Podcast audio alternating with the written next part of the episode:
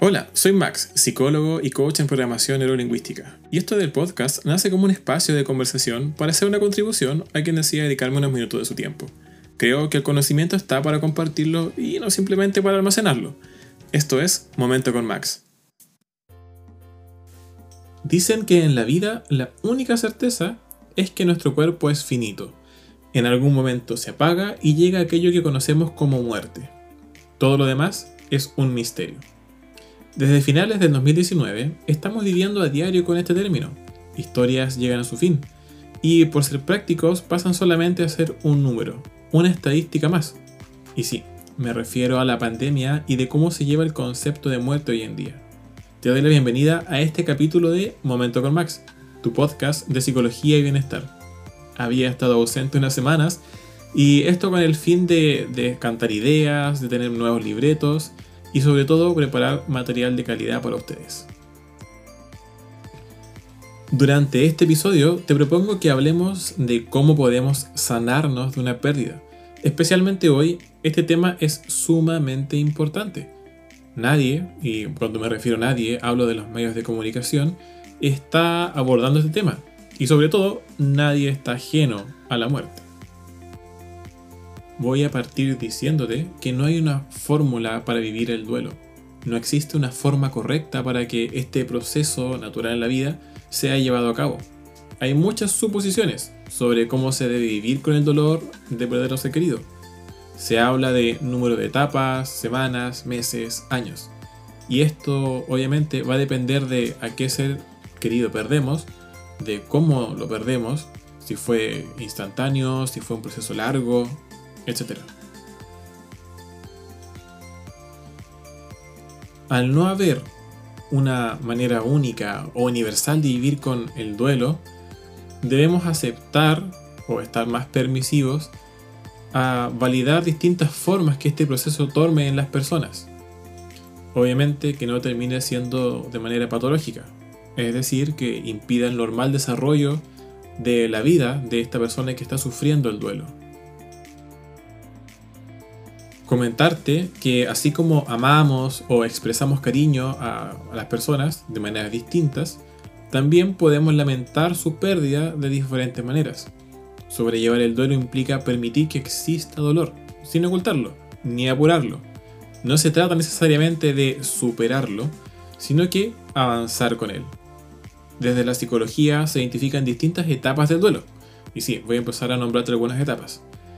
Esto parte por la negación. Y como dice, es tener dificultad para asumir lo que se está vivenciando. ¿sí? Es como esto no es real, esto es un sueño, una pesadilla, etc. Luego de esto aparecen ciertas etapas de enojo. Pero no es un enojo con uno mismo, sino que es un enojo por no entender qué es lo que está pasando. Como si se pudiese, por así decirlo, tener cierto control sobre la vida y la muerte y se tienden a buscar responsables. Es decir, quién tuvo la culpa de que esto llevara a este, a este mal final, a este desenlace. Siguiendo con este camino, nos encontramos con un periodo de negociación. Tú me vas a decir, Max, pero ¿qué vamos a estar negociando acá si ya, ya fue? Pero sí, es una negociación, pero más con una fantasía. Y me refiero aquí a que las personas solemos fantasear con la idea de que algo se podría revertir o cambiar. Preguntas como ¿qué habría pasado si?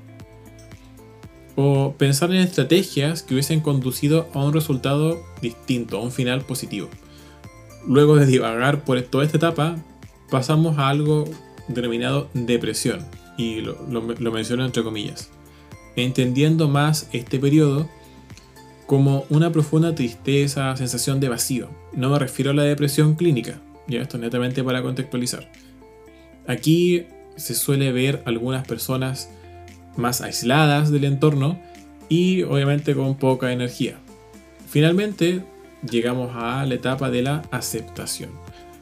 Cuando aceptamos la pérdida, las personas tienden a aprender a vivir con el dolor, con ese dolor emocional en un mundo en el que ese ser querido ya no está presente de manera física. Con el tiempo recuperan su capacidad de alegría, de placer, de trabajar y van a rehacer y continuar su vida. Cabe mencionar que no es necesario que las personas pasen por cada una de las etapas mencionadas. La descripción breve que te acabo de dar de las cinco fases es algo basado en distintos estudios clínicos y observaciones, mas no es una fórmula infalible, por lo cual alguien podría no pasar por una etapa, por ejemplo, de enojo o de depresión, y básicamente aceptar prontamente lo que está vivenciando. Entonces, Max, asumiendo que tú me estás preguntando ahora, ¿cuándo el duelo se vuelve un problema? Porque anteriormente te mencioné que hay que evitar que sea patológico. ¿Sí? Vamos a revisarlo. Al menos desde mi visión, el tema de que se vuelva patológico puede pasar cuando la persona queda total y absolutamente paralizada, es decir, incapaz de hacer lo más mínimo en su vida.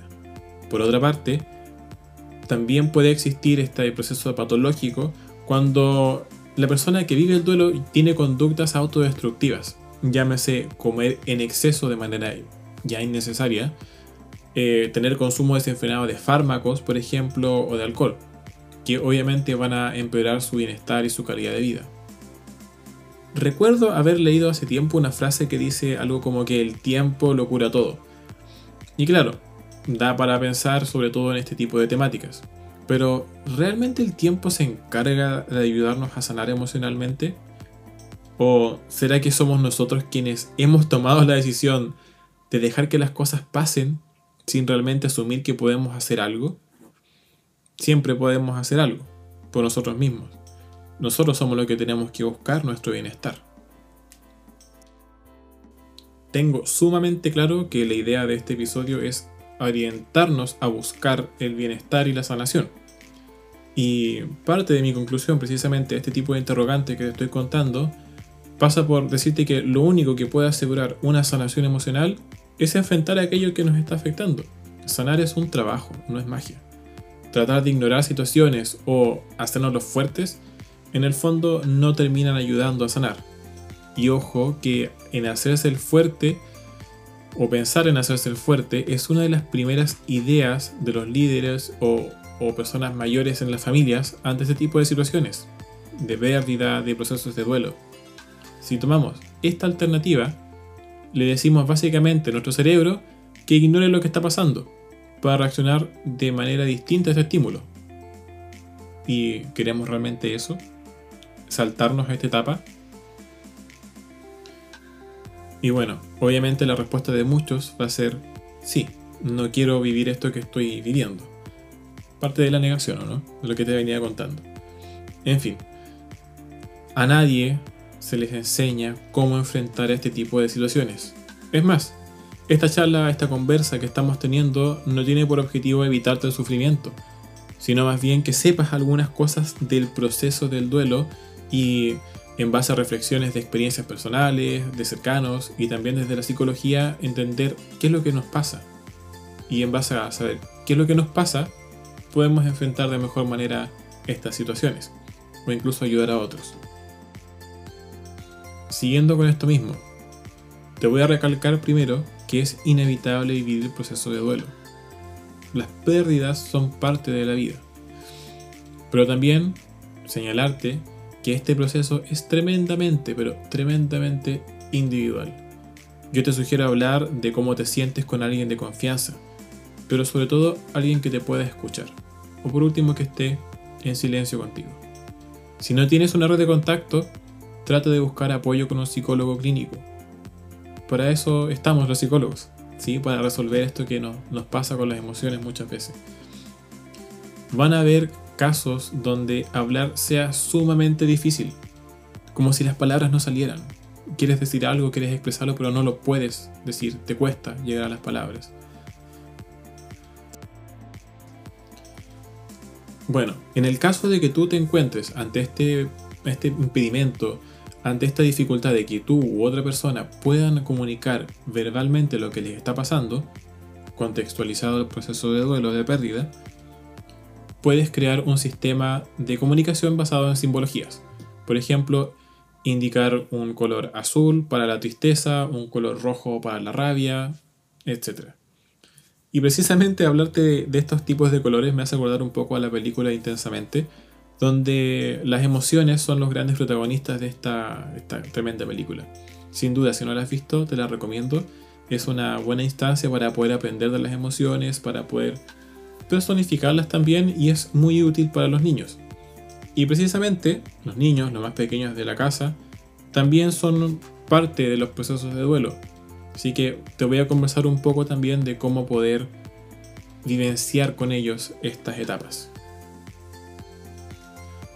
Antes de darte los tips para el proceso de duelo con los niños, mencionar que esto también puede ser vivenciado por la pérdida de mascotas.